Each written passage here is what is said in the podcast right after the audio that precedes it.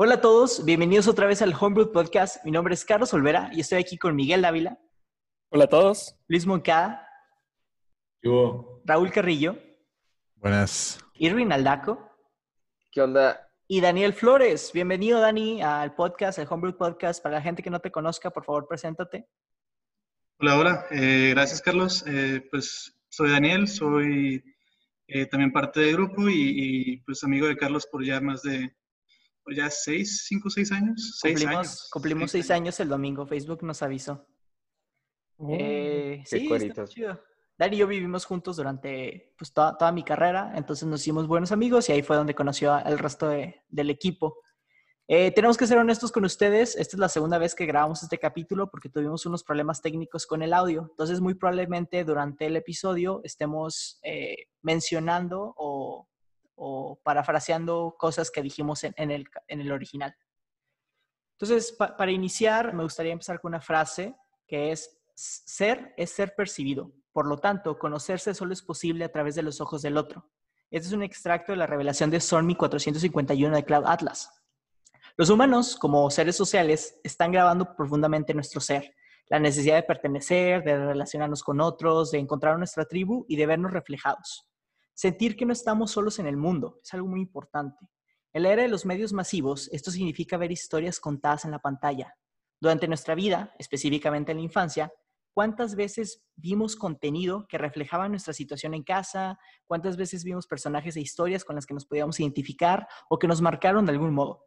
Historias que significaron el duelo de perder un familiar, una enfermedad terminal, el divorcio de los padres, una primera cita, la adolescencia o incluso el despertar amoroso y sexual una infinidad de historias con las que nos podíamos identificar, conectar, aprender y sentirnos más humanos. En este episodio, cada uno de nosotros hablará un poco sobre esas historias y de los personajes que marcaron nuestras vidas y cómo nos cambiaron. Entonces, para iniciar, una pregunta muy sencilla, ¿qué personajes de su infancia los marcaron? Dani, como tú eres el invitado, tú date, tú empieza. Ah, o sea, esto era una trampa. Eh, sí. Este, sí. Sí, güey, tú vas eh, a hablar todo el podcast, güey. Ah, claro. Es un monólogo, güey. Bueno, prepárense porque a partir de ahora eh, Carlos se va a silenciar. Mm, Voy a hablar por 40 minutos acerca de Spider-Man. Nada más. No, pero sí, eh, el personaje precisamente que, que marcó mi infancia es, es- es Spider-Man. Es un personaje que me gusta mucho desde, desde niño y siento que incluso mientras he crecido ha evolucionado la forma en que me, o más bien las razones por las que me ha gustado. Eh, así que para mí ese sería el personaje que elijo, Spider-Man y Peter Parker, ambos. Dani, ¿crees que Spider-Man ha ido evolucionando bien? O sea, el personaje se ha ido adaptando a, pues, la modernidad. Uh, Black Lives Matter. Eh, considero que sí, y la, la forma más obvia de verlo, claro, es, es Spider-Man, el Spider-Man de Miles Morales, eh, que es uno, realmente es el más reciente, creo yo, y, y ya hasta tiene toda su propia película, y pues esta fue una muy buena forma de, de pues, entregar eh, este personaje eh, mítico tan, tan, tan conocido a, a unas muy buenas manos y manos que, con los que otros tipo, otras personas se pueden este, realmente es, reconocer. Otras personas pueden identificarse con esto. Aquí teníamos un debate de, de la primera vez que grabamos este episodio de cuál era el mejor Spider-Man. Roy tenía sus opiniones, Monkey tenía las suyas, y creo que todo el mundo se equivocó, porque el mejor Spider-Man es Tom Holland, del MCU. Fight me. Ah, mira. No. puede ser, empezar, puede güey. ser, pero. Güey, ¿quién es Tom Holland, güey? Güey, cállate, Ya cállate. nadie se acuerda de ese vato. güey. Todo el mundo se acuerda de ese vato. Muy sólido por el, por el Spider-Man de los videojue- del videojuego de PlayStation, el más reciente, ¿no? Ahí está. ¿Ves? Monkey y yo estamos completamente de acuerdo. Y de hecho creo que ganamos el, deba- el debate, ¿no? No, no, no, no ganaron. Yo les, yo les dije que era injusto comparar un juego que te toma 12 horas desarrollar un personaje en contra de una película que solo tienes a lo máximo dos. Y te lo respondimos muy bien. Güey, respondieron... Ah, En los primeros 15 Ahí está, minutos del ahí juego, está. Carlos, es mejor Spider-Man que cualquiera. Mira, velo de esta manera. El videojuego puede hacer lo que quiera con Spider-Man porque no, no está tan restringido a cuanto a efectos.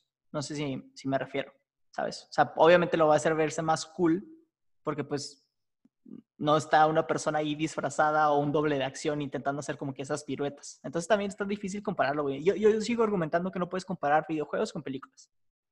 Oye, pero el Spider-Man de Tom Holland no es puro CGI. Pasando de tema, eh, Irving, ¿cuál es tu personaje que te marcó en la infancia? ¿Cuál es mi personaje, güey? Mi personaje sigue siendo y re- reivindico que es Bob SquarePants. güey. Bueno, no, en realidad no. O sea, dentro del ámbito de personajes que marcaron mi infancia, güey, hay varios, la verdad. Bob es uno de ellos, definitivamente. Yo creo que por la caricatura en sí, puta madre, güey. Es, yo creo que de las series animadas que más he visto a lo largo de mi vida. Una y otra vez, güey, hay ciertos capítulos que es literal de que a huevo ya sé qué es lo que va a pasar, güey, segundo tras segundo, y, y ciertos diálogos ya me los tengo memorizados. En sí, pues no puedo decir así como que muchas lecciones, reflexiones chingoncísimas, güey, así de heroicas, tipo Danny con Spider-Man y la verdad. Pero, pero tiene lo suyo, güey. Bob Esponja te enseña el valor de la amistad. Y... Cállate, güey, no te ríes. Güey, es que como alguien que nunca vio Bob Esponja, no puedo creer que...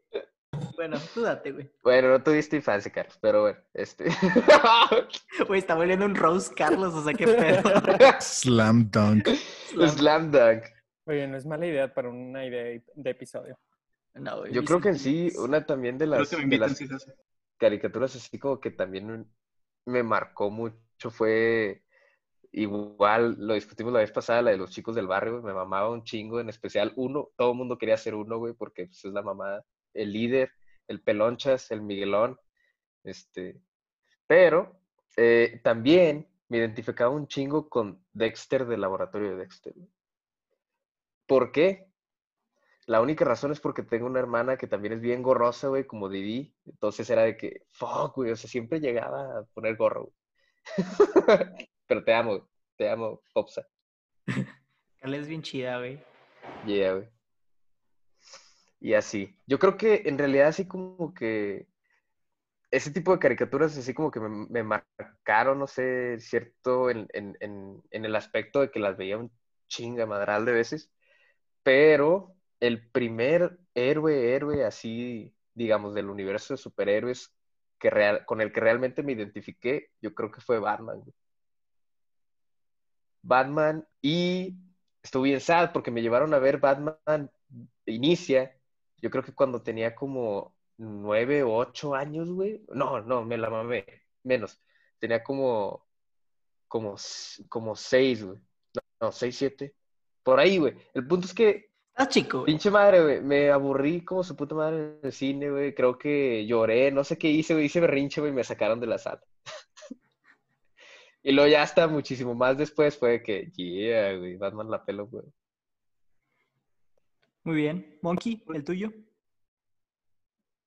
Ah, para mí, bueno, yo podría sentarme aquí todo el día a hablar de, personajes de la infancia. La verdad es que eh, yo, yo veía mucha tele de niño, no sé qué diga eso, pero bueno. Este, pero yo creo que si tuviera que elegir uno específicamente, más me marcó, eh, yo creo que diría que es eh, la saga de Avatar, la leyenda de Aang, pero específicamente el personaje del tío Airo. O sea, yo creo que desde niño realmente como que tomé todas esas enseñanzas o esos aprendizajes o, o ese modus vivendi que tenía como el, el personaje y sí me lo llevé mucho a, a pecho, ¿no? O sea, yo creo que una frase de la que más me gusta de él es que dice de que muchas veces para resolver tus propios problemas tienes que ayudar a los demás con sus problemas. Y entonces esa es una filosofía que a mí me gusta mucho y pues trato de, de implementar cada que pueda, ¿no? entre las muchas otras que tiene como todos los demás, porque es- esa saga es una belleza muy educativa, la verdad. Roy.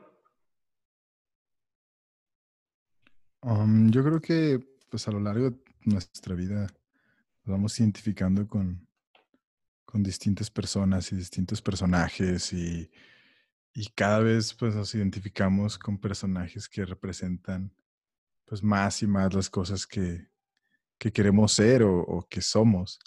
En la infancia, no sé, de tantas, tantas, tantas cosas que, que vi en mi infancia, es difícil pensar en un personaje que me haya marcado, pero se me viene mucho a la mente pues, la saga de Dragon Ball. Quisiera pensar en un personaje principal que no fuera Goku para que fuera más personal, tal vez con más tiempo ahorita, ahorita les digo. Pero yo creo que son todos esos traits de como de bondad, de nunca rendirse, de, de, siempre ir más allá, de entrenar y pelarle un vergo y así. Pero al mismo tiempo de pues, ser carismático y estar con la familia. Esos traits estaban padres. Pero me acuerdo que también mencioné en el, en el podcast pasado a Sancho Panza, el acompañante de Don Quijote. ¿Cómo Y es verdad, y es Icónico. verdad. No, Es, no. icónico.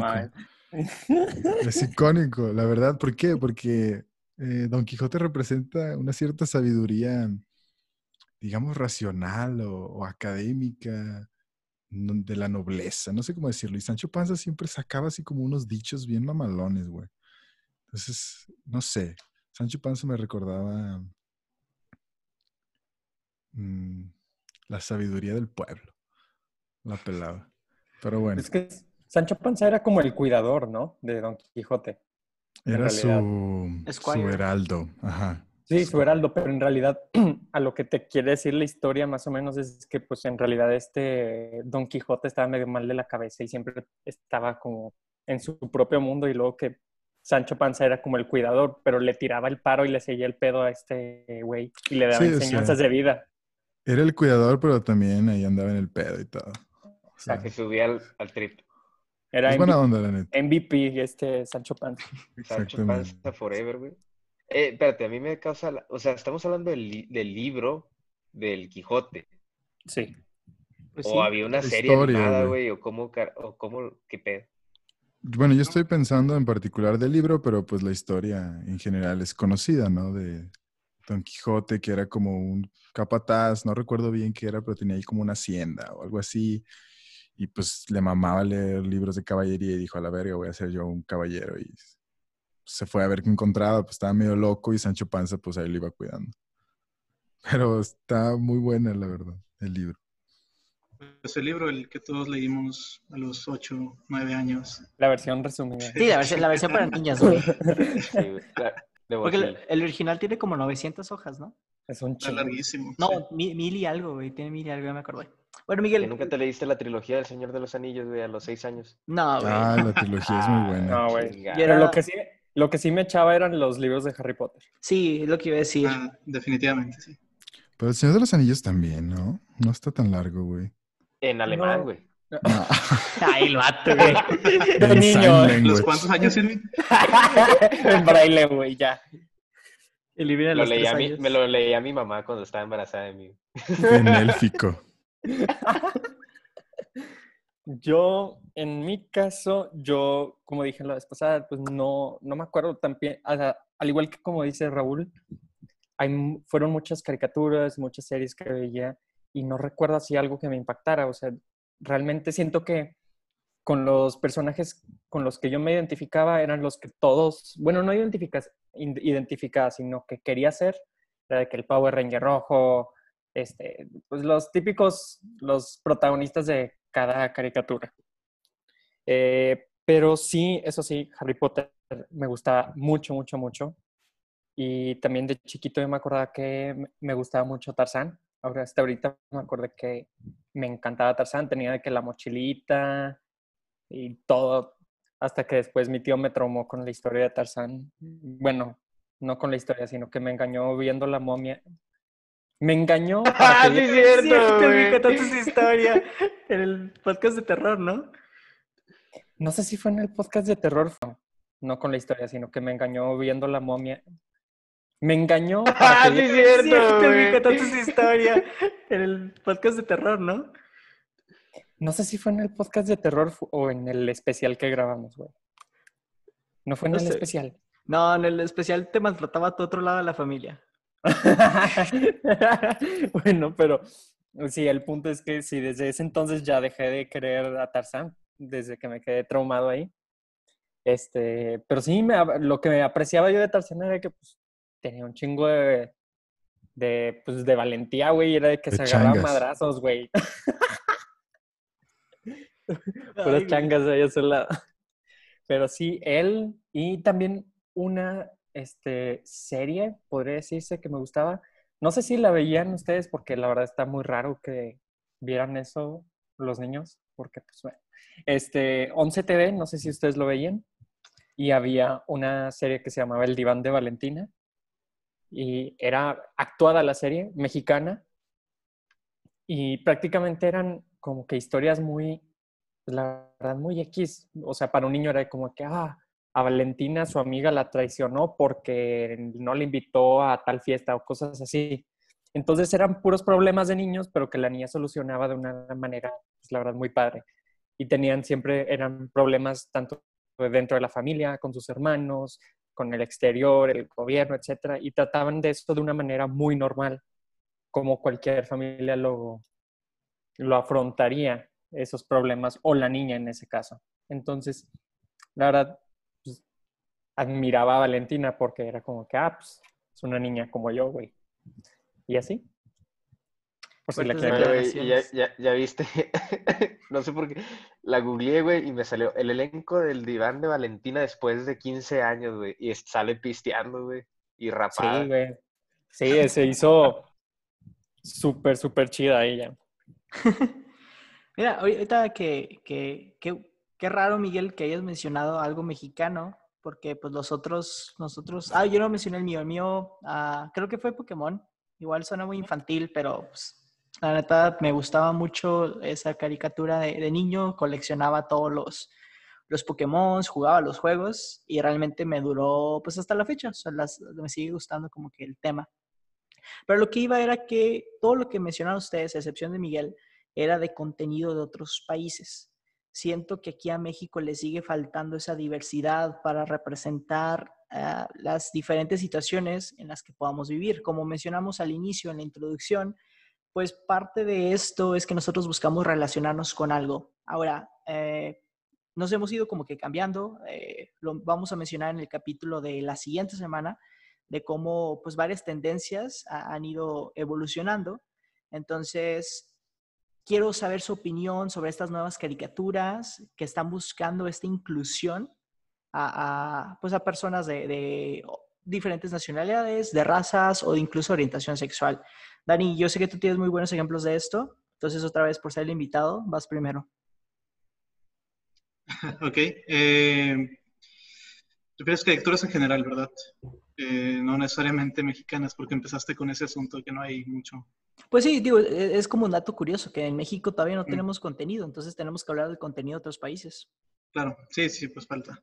Eh, pues sí, realmente eh, esto es algo, algo que ha ido aumentando, este contenido con el que la gente se puede identificar y, todo tipo de gente. Este, y esto pues realmente es, algo muy bueno, ¿no? Y, creo que ha aumentado tanto precisamente por, por todos los movimientos que ha habido. en sí todo está relacionado. Eh, ver eh, o poder identificarte con ciertos personajes hace que puedas eh, alzar más la voz, que puedas realmente sentirte seguro con quién eres y esto a su vez pues lleva a que, a que también la sociedad como un conjunto acepte más a, a, todos los que tal vez, a minorías tal vez que otros no aceptan. pero sí, como dices, hay, hay, muchas, tal vez no mexicanas, pero hay muchos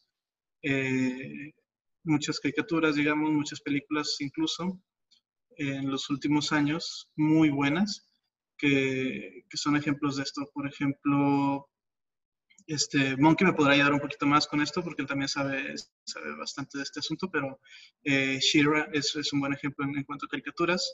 Eh, no sé si ya han hablado de esto antes, eh, hablamos de esto cuando grabamos el podcast por la primera vez, pero sí, Shira es un excelente ejemplo precisamente porque tiene personajes con los que todos pueden identificar y tiene personajes, eh, pues todos son relevantes este, y no les resta importancia a uno, incluso los secundarios tienen su historia y, pues esto también es algo muy importante, ¿no? Eh, porque pues también la historia de un personaje eh, hace a este personaje, no solamente esa característica con la que, digamos, te identificas, sino todas los- las características del mismo. Yo creo que aquí tocaron en, en dos puntos muy importantes. Eh, primero, voy a seguir un poco la línea que dijo Carlos, que eh, muchos de nosotros no mencionamos contenido mexicano. En lo personal, no sé si sea el caso de, de ustedes, y seguro esto lo dije en la grabación anterior. En mi casa, pues teníamos eh, la señal estadounidense, o sea, la parábola americana, o sea, todos los canales en inglés, los doblajes en inglés, todo en inglés, ¿no? Pues esto significa que, pues, desde ese punto de vista me perdí de mucho contenido nacional, ¿no? Durante toda mi, mi infancia. Por eso este podcast, pues no, no mencionaré mucho contenido nacional, ¿se darán cuenta? Eh, y de, en cuanto a lo otro, que me parece más importante, este, como, como una persona que es LGBT, y esto lo hablaremos después, la próxima semana, es- Spoiler. creo que es importante tocar en el hecho de que cuando tienes una infancia, entre comillas, diferente, este, como que buscas mucho ese, ese sentimiento de relacionarte, porque pues, digamos, en la vida real no conoces a alguien que sea similar a ti o igual a ti. Entonces buscas mucho esa conexión en las historias, vamos a decir, ficticias, ¿no? Entonces, eh, al menos en mi caso personal, yo me acerqué mucho a la franquicia de X-Men. Este, sin, sin entrar mucho en detalle, pues fue una franquicia que a mí me mostró pues qué significaba ser diferente y, y cómo tratar con eso desde el punto de vista obviamente mutante, ¿no? Podría decirse.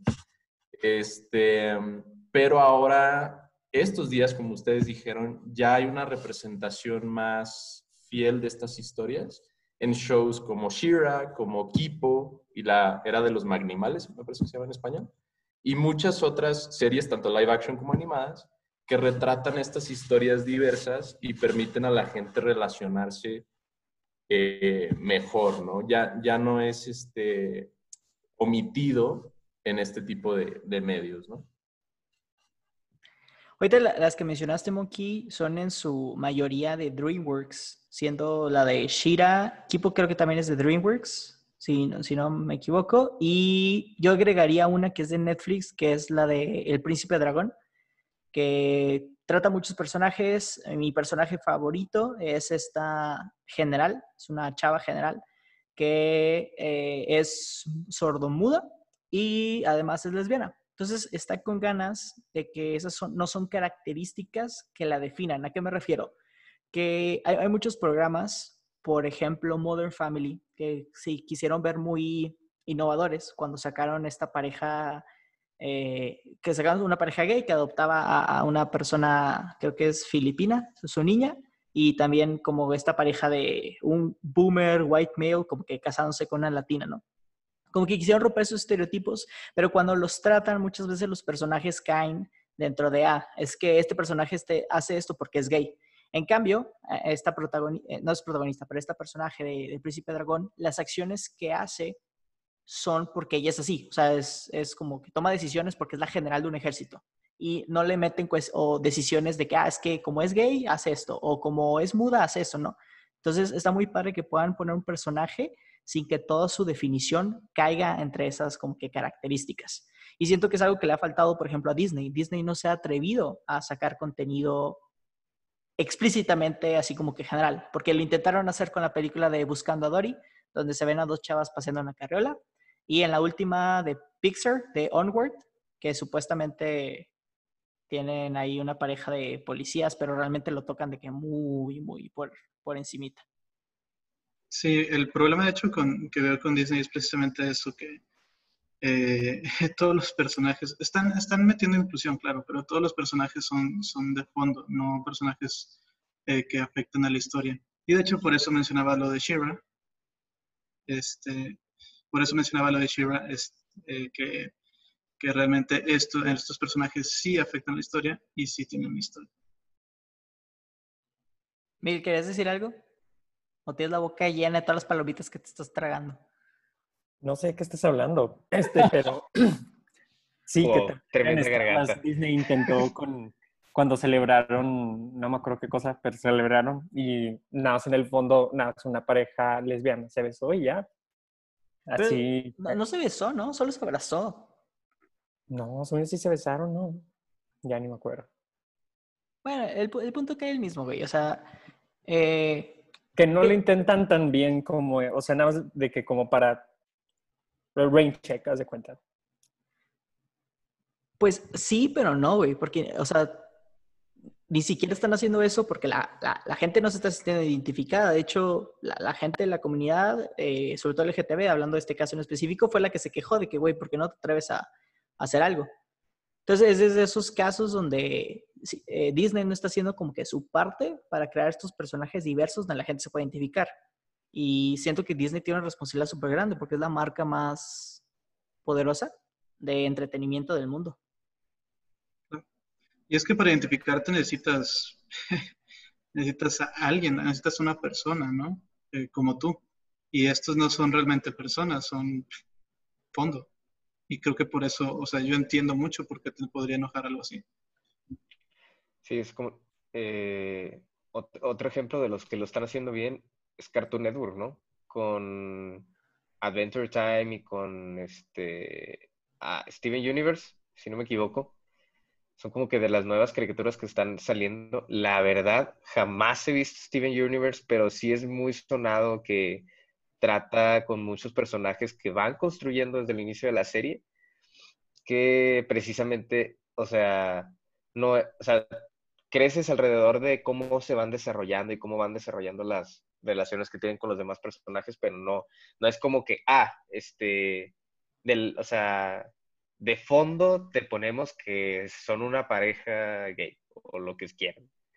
Este, pero sí, como que lo van a ir construyendo más a detalle. Igual Adventure Time, este, que esa sí la vi, eh, ya vi varios capítulos, y este, la relación de Marceline y de la princesa Gumball también la van construyendo así alrededor de toda la serie y al final es como que el, el para los que no han visto el, el, el final, no voy a entrar a detalles, pero, eh, o sea, sí es como que, yeah, aplausos porque se cumplió lo que todo el mundo estaba esperando, que era como que la culminación de su relación. Entonces, estuvo, estuvo nice. Fue bien trabajo, Cartoon Network. Y es parte de, la siguiente pregunta, ¿no? De qué creen que le haga falta para que otros medios se les quite este miedo y empiecen a sacar personajes más originales.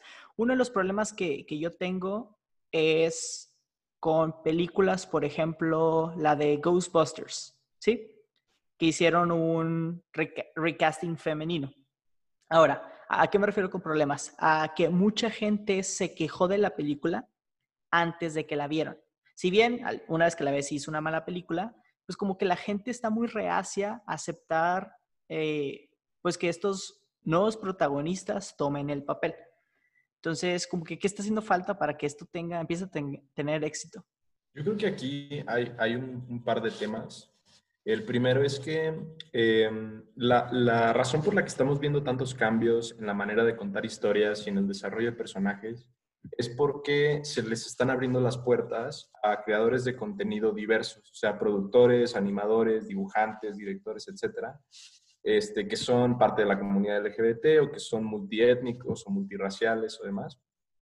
Entonces, ahora estas personas diversas pueden crear esos personajes y contar sus propias historias de manera más orgánica. Antes, ¿qué pasaba? Pues tenías un, un eh, writer's room o una empresa de pura gente homogénea, todos blancos, todos héteros, todos una misma raza, una misma religión. Contando tal vez historias de segmentos poblacionales que ellos no pertenecen. Entonces, pues caían en estereotipos y prejuicios y demás. Eh, en cuanto a tu pregunta, yo diría que lo que se necesita para que haya una aceptación más grande es eh, dar, dar esa oportunidad laboral a estas personas diversas para que desarrollen esta, su creatividad y que no se sacrifique eh, una buena historia, un buen plot por dar inclusión. ¿Qué pasa? ¿Qué es lo que dijiste tú con Ghostbusters, me parece? Dime si... Este, muchas veces cubren su cuota de inclusión, entre comillas, dándole un espacio a, a un grupo poblacional, pero ¿qué pasa? A lo mejor la historia no se desarrolló bien o no se escribió bien. Y es un poquito la, la, trama, digo, el, perdón, el drama que hay ahorita con The Last of Us 2, no spoilers, mucha gente se quejó del videojuego, no porque la protagonista fuera lesbiana, porque haya un beso lésbico, sino porque según ellos la historia fue mala. Un ejemplo de lo que yo he visto. Otro ejemplo puede ser eh, todo el drama que se hizo por la sirenita. Cuando Disney anunció que iba a ser una persona negra, eh, mucha gente lo tomó como ofensa personal. Eh, ¿Cómo puede ser que mi personaje de la infancia que me marcó, que fue lo primero que hablamos, me le estés dando como que un giro de 360? No es la persona que queremos, ¿qué te pasa? Eh, lo vemos muy seguido con Netflix, que hace castings y cambia la, nacionalidad de ciertos personajes. Entonces, Roy, yo, sé que a ti te gusta mucho como que este tema de pues de la sociedad, ¿no? De cómo se ven las cosas, cómo se pueden tomar. Entonces, quisiera oír como que tu punto de vista. claro que sí, Carlitos. ¿A qué te refieres? A ver, repite otra vez tu rapidín, tu comentario. Sí, yo sé que a veces me, puedo perder entre tanto que hablo. Eh, y, bueno, tú, mucha gente se vio afectada, ¿sí? Por lo de la sirenita o por los, las, los castings que hace Netflix, ¿sí? Porque cambian eh, la nacionalidad o la raza de los personajes, ¿no? Entonces, ¿cómo esto afecta? ¿Cómo te afectaría a ti que le cambiaran algo a alguien? ¿O, cómo, o por qué a la gente le afecta que algo que tienes desde la infancia, con ese simple cambio, sea como que, güey, no, ya no lo quiero, qué asco. Ya no voy a ver la película de la sirenita. Pues es que ahí yo creo que hay un conflicto como de poder hegemónico y el poder de las minorías. Tú como, o las minorías que existen, pues, no se van a quejar por tener más representación. Yo creo que las personas que se quejan son, son las personas que están viendo cómo pierden cierto privilegio que tal vez no estaba, no, no eran conscientes de él hasta que se dan cuenta que pueden perder ciertos espacios o perder ciertos protagonismos. Pero las minorías, y todos somos minorías de algo en algún sentido o en algún punto de nuestra vida, pero cuando tú eres minoría, esa, esa falta la vives pues todos los días, ¿sabes? Y yo creo que tenemos que aprender a vivir en un mundo donde respetamos pues esas diferencias y, y somos conscientes de, de las faltas que nos hacen y que le hacemos a otras personas. Ahora, pues en la sirenita, güey, yo pienso que si la nacionalidad la raza, el género o algo así, una característica, no juega un papel central o esencial en el personaje, pues podrías cambiarlo sin ningún problema. O sea, podría ser negra, amarilla, furry o sorda o mitad dragón, mitad eh, bruja. O sea, pues da igual, ¿sabes? No sé, desde mi punto de vista lo que importa sería la historia. Si logran hacer que que una sirenita mitad furry la pele, yo creo que todos estaríamos agradecidos, ¿no? Ok, entonces quiero, quiero, debatirte esto. ¿Qué es mejor?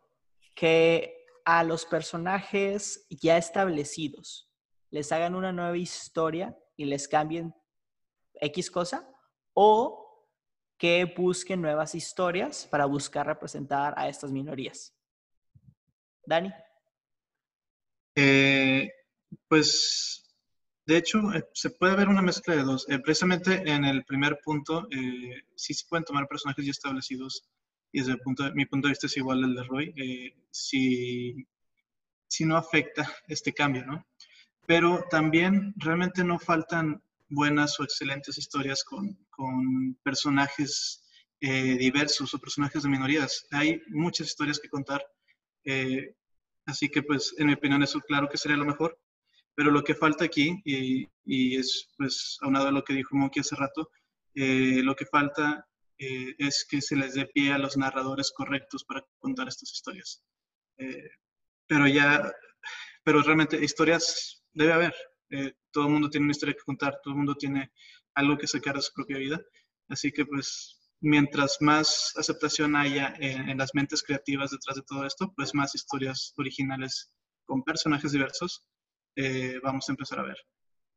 Sin embargo, pues mientras tanto es como dice Roy, eh, algunas veces no afecta y pues está muy bien. Creo que tienes eh, mucha razón, Dani. Ahí yo, yo personalmente creo que igual puede ser ambas.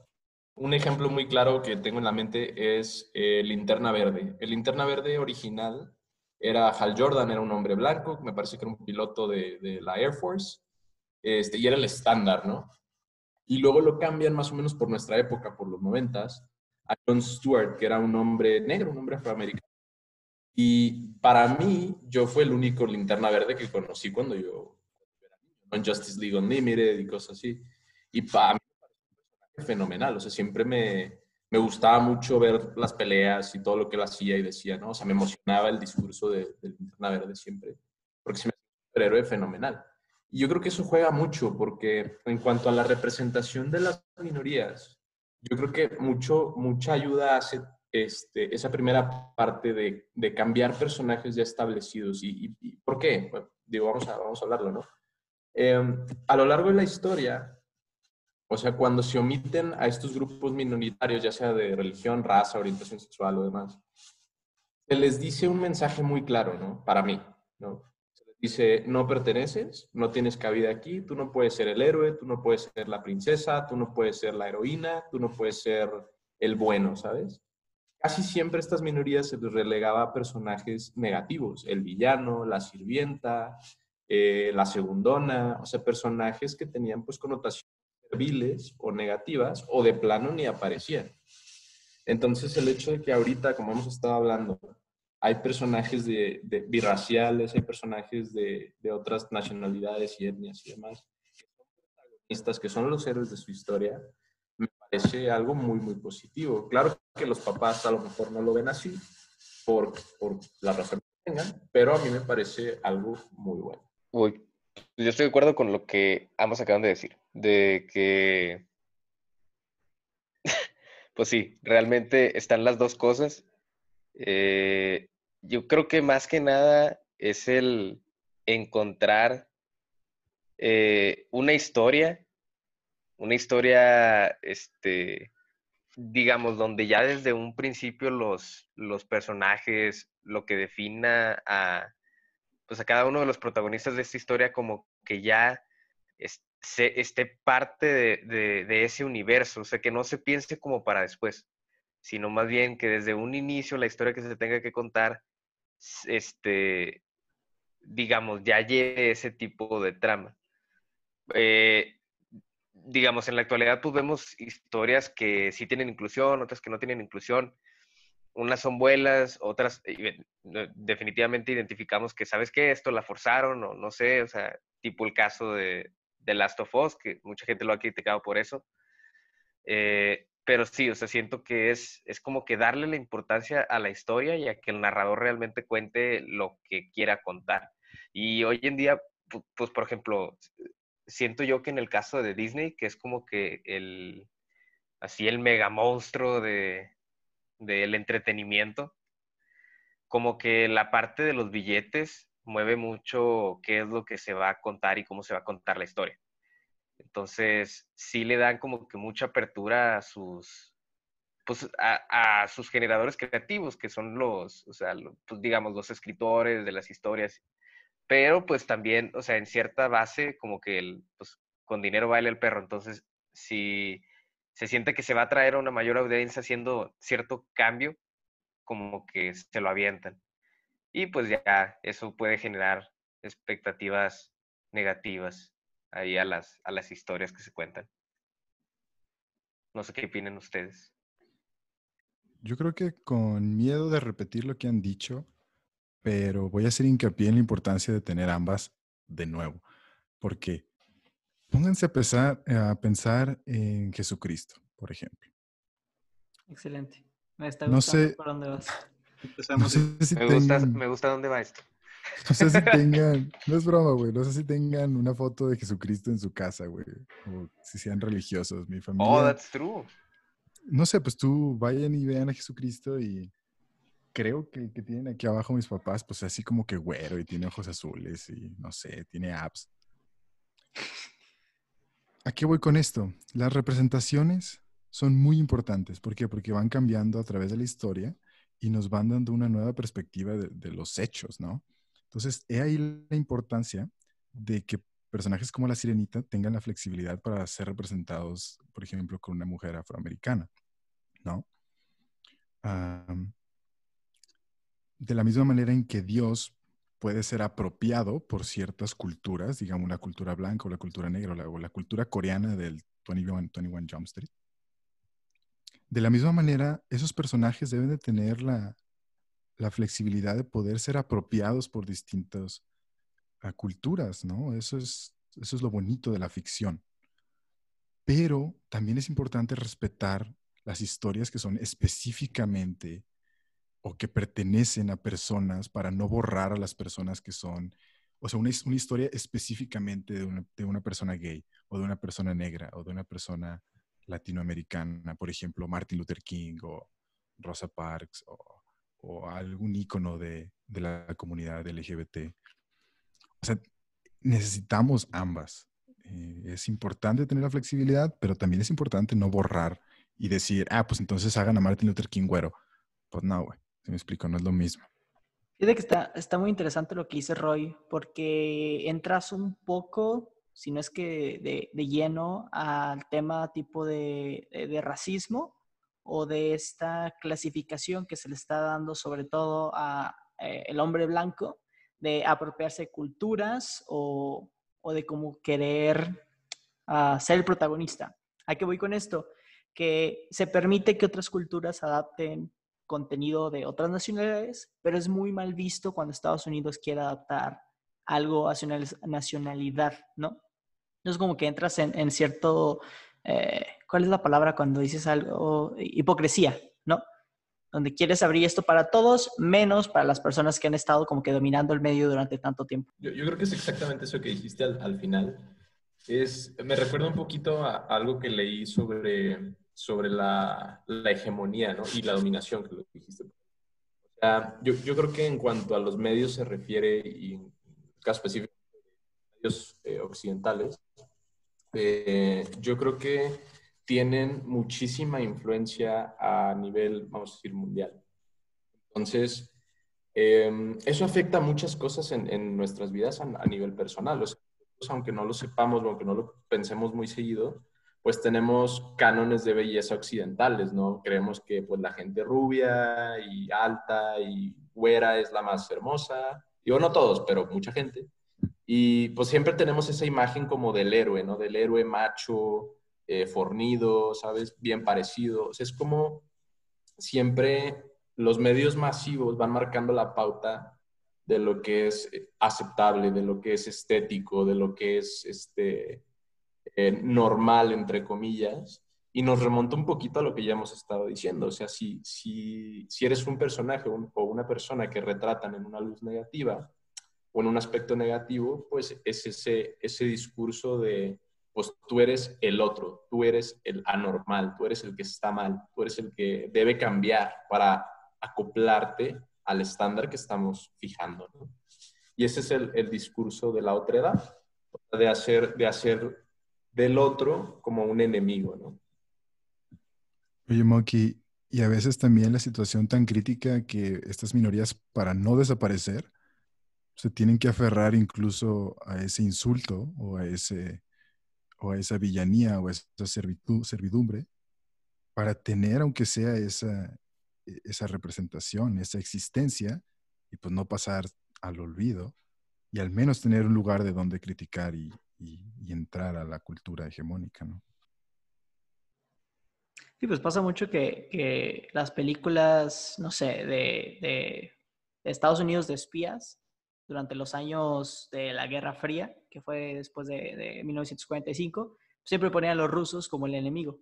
Y salieron millones de películas y lo pusieron a los coreanos cuando tuvieron su guerra con, contra Corea. Ahorita están poniendo otra, de nuevamente a Rusia y a China como que el enemigo. Y, pues, Arabia Saudita, ¿no? Los árabes también. Sí, gracias, muchas gracias, Miguel. Tienes razón. Y, y tío, entra en eso de, pues los actores que aparecen ahí a veces son de, de, estas nacionalidades y pues tienen que aparecer ahí porque si no, no, ¿dónde aparecen? O sea, ¿qué película los van a contratar? Porque no hay nada para ellos. Yo, yo creo que ahí muchos nos hemos enfocado en temas de LGBT y, y otras minorías, pero a lo mejor es nuestro propio caso, ¿no? O sea, yo creo que muchas veces hemos visto en, en medios ese, ese personaje, entre comillas, mexicano, que siempre es el jardinero, el pandillero, el cholo, el narcotraficante, el miembro del cartel, el circulador. O sea, siempre es como que ese mexicano estereotípico, eh, ladrón, que siempre es el papel del villano, ¿no? Y pocas veces eh, vemos un protagonismo de un personaje, de, entre comillas, mexicano, que sea pues más acercado a la realidad o en una luz positiva, ¿no? A lo mejor tienen ejemplos algunos de ustedes, no sé si quieran dar algunos, yo no lo sé, la verdad. Ah, realmente, lamentablemente no se me ocurre ningún ejemplo, pero, pero sí, sí me hace pensar mucho eh, todo eso que están diciendo en cómo los estereotipos son una herramienta que lamentablemente es muy sobreusada y afecta demasiado. Y es, ha sido usada desde hace mucho tiempo y creo que afecta precisamente que se haya tardado tanto en, representar a buenos personajes eh, de no solo minorías, sino como dices, Monkey, personajes de, otras naciones como la nuestra incluso. Eh, así que sí es un problema que viene desde hace mucho tiempo, desde Hollywood, de, los inicios de Hollywood. Y regresamos a lo mismo, de que hablamos al inicio de que nadie tenía ejemplos de aquí en México si se dan cuenta, las, las últimas películas taquilleras mexicanas, obviamente de comedia, siempre tratan con el mismo círculo de gente, tanto como actores como de historias, ¿no? Es gente que vive en Polanco y tiene problemas de que no se quiere casar con esta persona de dinero, que les quitaron el dinero, que quiere emprender algo con el dinero, este, y, y pues es difícil para, para gente de otros, incluso municipios, ¿se dice así en Ciudad de México? No, se dice distritos, entidades, ¿no? sé. Delegaciones. Delegaciones, gracias. Este, Incluso otras delegaciones dentro de la misma ciudad no se pueden identificar. Ahora, ¿qué pasa? Eh, Alfonso Cuarón hace su película de Roma y me tocó muchas personas que vivieron en, en esa época en México que se vieron identificadas. Mi papá mismo lo mencionaba de es que es muy diferente cuando tú viviste en México y sabías que en tu cochera así estaba el carro y, y por mi papá dijo, a mí no me tocó que tuviéramos ayuda en la casa, pero las cocheras eran así, o sea, mi cochera era igual y el carro era igual, entonces ayuda a que tanto el exterior conozca un poco más de tu cultura y te ayuda a ti mismo a, a pues a añorar, a identificarte y, hace que te guste más lo que estás, lo que estás viendo, lo aprecias un poco más. Sí. o sea, lo que dices es que explotan demasiado como dice también Daniel, el estereotipo, pero en México sobre el clasismo. Y siempre son como un claro oscuro, siempre son este, cosas binarias acerca de los fresas, los nacos, el pobre, el rico. Eh, siempre explotan eso en las series y en películas mexicanas. Y es algo que siento que está perjudicando, como dices, porque los estereotipos están afectando, están exagerando y están, pueden generar cierto odio hasta cierto punto. Y, por ejemplo... Pero la Rosa de Guadalupe, güey. La Rosa de Guadalupe va... A lo que vi yo de, de series ahorita, ahorita que dijeron de Hollywood, la, la serie de Hollywood, eh, pues que Daniel me pueda apoyar en esto en dado caso, eh, pero representan mucho esas minorías. Es como la historia bonita y que todos queremos realmente, todos, o sea, no es solamente un solo grupo que quiere escuchar y que, quiere ver representada. No sé si quieres, o sea, por ejemplo, dar detalles de eso, Dani. Eh, sí, bueno, para los que no han visto la serie, eh, en sí Hollywood es, es una serie reciente eh, de Netflix y toma lugar en la segunda mitad de los años 40 precisamente en Hollywood, como viene el título, y cuenta la historia de, aspirantes actores, directores y escritores que tienen en común el hecho eh, precisamente de que pertenecen a minorías de la época, o incluso minorías que todavía son muy, muy actuales. Eh, por ejemplo, hay un escritor de color, este, también te muestran ahí cómo, cómo trataban a las actrices de color, te muestran cómo cómo trataban incluso a gente eh, asiática, etc. Eh, y como dice Miguel, eh, también, y un aspecto que me gustó mucho de Hollywood, es que te muestra cómo habría sido lo ideal. hacia dónde se habría dirigido una historia ideal, ¿no? Algo que realmente nunca ocurrió. Eh, por si la ven, Hollywood al inicio trata muchos temas que sí pasaron, tiene personajes reales, pero no es una historia real, lamentablemente. Eh, me acordé, está, estamos pensando, diciendo de las caricaturas que veíamos chiquitos que tomaban en cuenta esos puntos de, pues, identificarse. Y me acordé de dos. Recreo, en la cual tienes a cinco personajes muy diferentes que todos tienen una personalidad súper diferente, pero todos se llevan bien, todos muy distintos entre ellos y te muestran una mini sociedad que pues es el patio de recreo. Este, incluso la maestra, que la maestra era una ecologista y era una feminista que luchaba por los derechos de las mujeres, por la igualdad, etc. Eso me acordé de eso. Y la segunda caricatura, la de Jacobo 2.2. No sé si se acuerdan de esa que era un niño judío que repetía las cosas dos veces y lo buleaban por eso, pero a pesar de eso, pues él hacía todo su desmadre y, bueno, desmadre en el sentido de que ayudaba a la gente, resolvía misterios, etc. Entonces, eso siento que es como que algo que no, no me acordaba, pero pues es importante, o sea, denotar que pues existían esas pequeñas representaciones que no eran muchas en el, en, en las caricaturas durante los que eran 90, 2000. Sí, ahorita que, mencionaste a Recreo, me acordé, ahorita que estoy volviendo a ver Manual de Supervivencia Escolar de Ned eh, con mi hermanita, porque es una serie que me encantaba cuando la vi. Y, güey, veo varios capítulos que es como que no manches que que Mira, para que entiendas, el formato más alto que encuentro es 480p y es el formato cuadrado, ¿sabes? O sea, ni siquiera es el formato de 16 por 9. Pero de que desde los primeros episodios tocan temas donde, por el TUNED es un poco machista, en el sentido donde él piensa que los hombres deben ser cierto tipo de cosas y Mosley, su mejor amiga, a veces dice que los chicos también pueden hacer esto, los también pueden hacer esto, ¿no?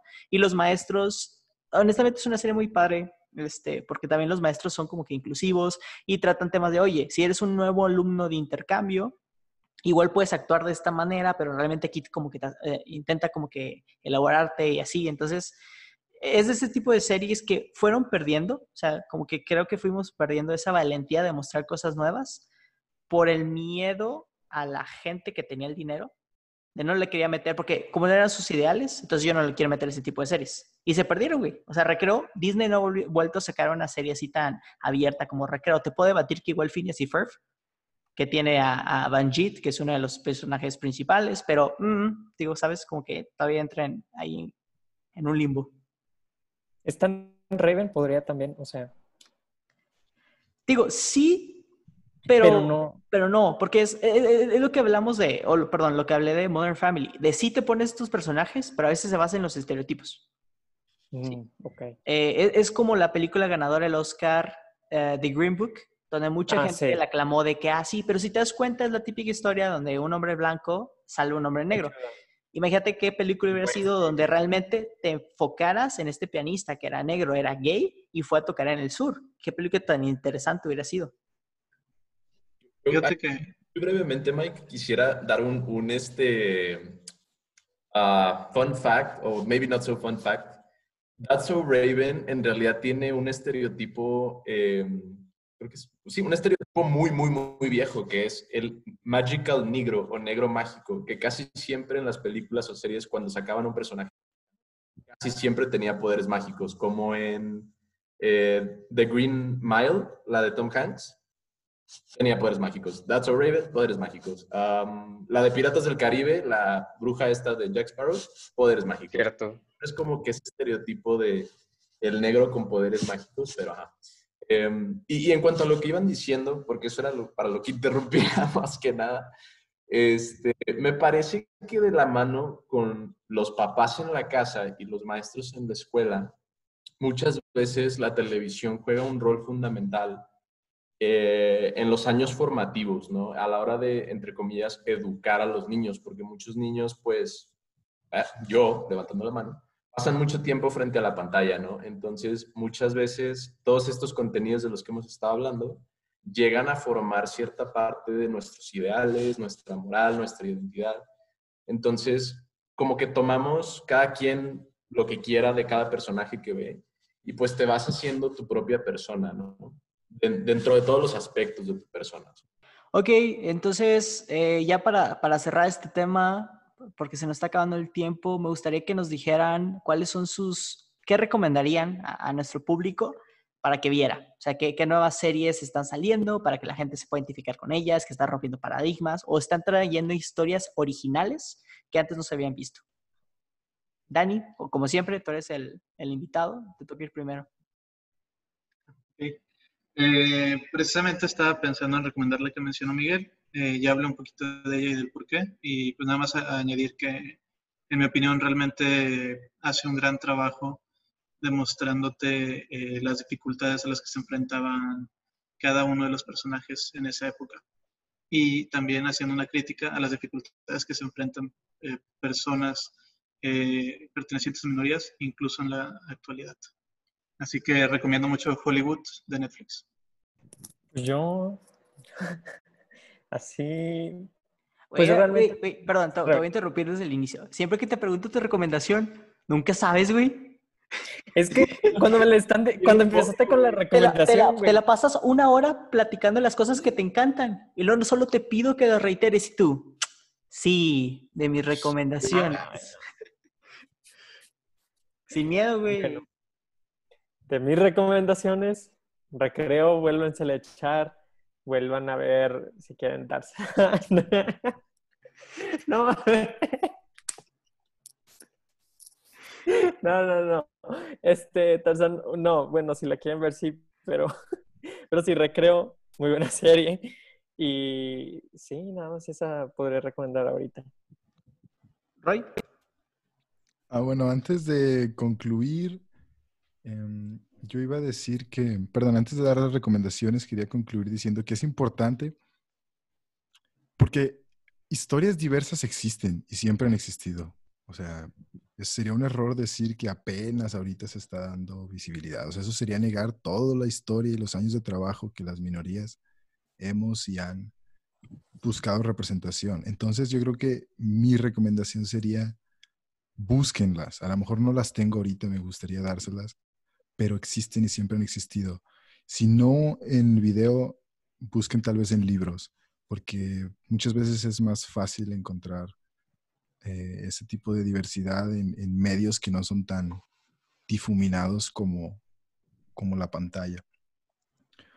Eh, pero pues para dar una recomendación, yo creo que ha estado pegando mucho en estos días la de Ya no estoy aquí en Netflix, que a lo mejor no tiene nada que ver con caricatura ni nada, pero ahorita que estamos hablando de contenido mexicano y de representación un poco distinta de lo que es la sociedad en el norte del país, eh, está en Netflix. No será la mejor película que vayan a ver, no será la película más artística, pero es una película que llega a las masas, que ha llegado a las masas. Y yo digo, con eso cierro, que es importante que promovamos el trabajo que ya existe, ¿verdad? Para que esas historias lleguen a las masas con las nuevas tecnologías. Irving. Sí, nega, pues me ganaste la mía, güey. Iba a decir esa. Iba a decir que vea la de ya no estoy aquí. Este. Pero sí, o sea, reitero en tu, en tu recomendación que la gente la vea. Eh, tiene muchas cosas muy buenas esa película. Eh, la raza, sí, se la peló esponja, perdóname, Pero. Pero este la raza se quejaba mucho que, que, la película no tenía sentido porque no tiene una historia así como que, digamos, una historia de que tú digas, el personaje principal progresó a través de la película y lo vimos convertido en algo al final. Realmente no se trataba de eso, se trataba más como de, pues, de la situación de, en específico, porque digo, ahí la película trata de, de, de una minoría, este, y, y es una minoría que la verdad no consideramos al día a día y que está, siempre, está presente y que la tenemos muchísimo más cerca de lo que pensamos. De hecho, es original de la película de, de Monterrey, si no me acuerdo, de la colonia ay, de La Libertad, cerca de... Es la en el Cerro de la. Campana. Sí, por allí. No, de la Macroplaza. No, creo que era en el, es en el Cerro de la Campana, es entre San Pedro Ándale. y el TEC. Yeah, yeah. O sea, bueno, por esa colonia. Pero sí, este, tiene muy buena fotografía, este, muy, muy buena, pues sí, o sea, muy- está muy bien producida esa película. Y la verdad, pues también se la recomiendo. Échensela, está buena. Yo, mi recomendación es la que ya mencioné anteriormente, El Príncipe Dragón. Es una serie animada, eh, está producida por los mismos que producieron la serie de La leyenda de Aang, Avatar. Entonces, está como que bien va copiada. Eh, es una serie de comedia, está muy padre eh, y también pues tiene muy buenos personajes. Entonces ahí para que se la avienten, la pueden encontrar en Netflix. Bueno, en mi caso, tengo varias. Bueno, todo lo que dijo Raúl por dos es muy importante, pero en lo específico, este, yo creo que si ustedes tienen alguna discapacidad, tal vez les interese checar eh, Avatar, la leyenda de Aang, o la que dijo Carlos, que es Dragon Prince. Ahí hay personajes y héroes eh, con discapacidades. Este, si son fans de las protagonistas mujeres, eh, yo les diría chequen las obras de Studio Ghibli, Hayao Miyazaki, Raúl ya lo ha mencionado en ocasiones. Este, si les gustan los protagonistas diversos, no me voy a DreamWorks ahorita y Dani me dará la razón, tal vez. No, definitivamente. Este, She-Ra y las princesas del poder y Hippo y la era de los animales son dos, son dos, hay muchísimas. Entonces, este, pues eso, o sea, si, si ustedes están buscando cierto tipo de contenido, este, pues nada más investiguen este, dónde lo pueden encontrar. Y si no es en series o en películas, pues en cualquier eh, medio artístico, ya sea el teatro o la danza o etcétera. Pues en cualquier lugar yo creo que lo pueden encontrar. Y si no, apoyen a los creadores diversos, siempre apoyen. Esto es todo por hoy. Muchas gracias por escucharnos. Si les gustó el episodio, no olviden compartirlo con sus amigos y dejarnos una reseña en Apple Podcast para ayudar a crear una comunidad más grande. Nos puedes encontrar en Twitter como arroba homebrew-p o en Facebook e Instagram como arroba hmbpd.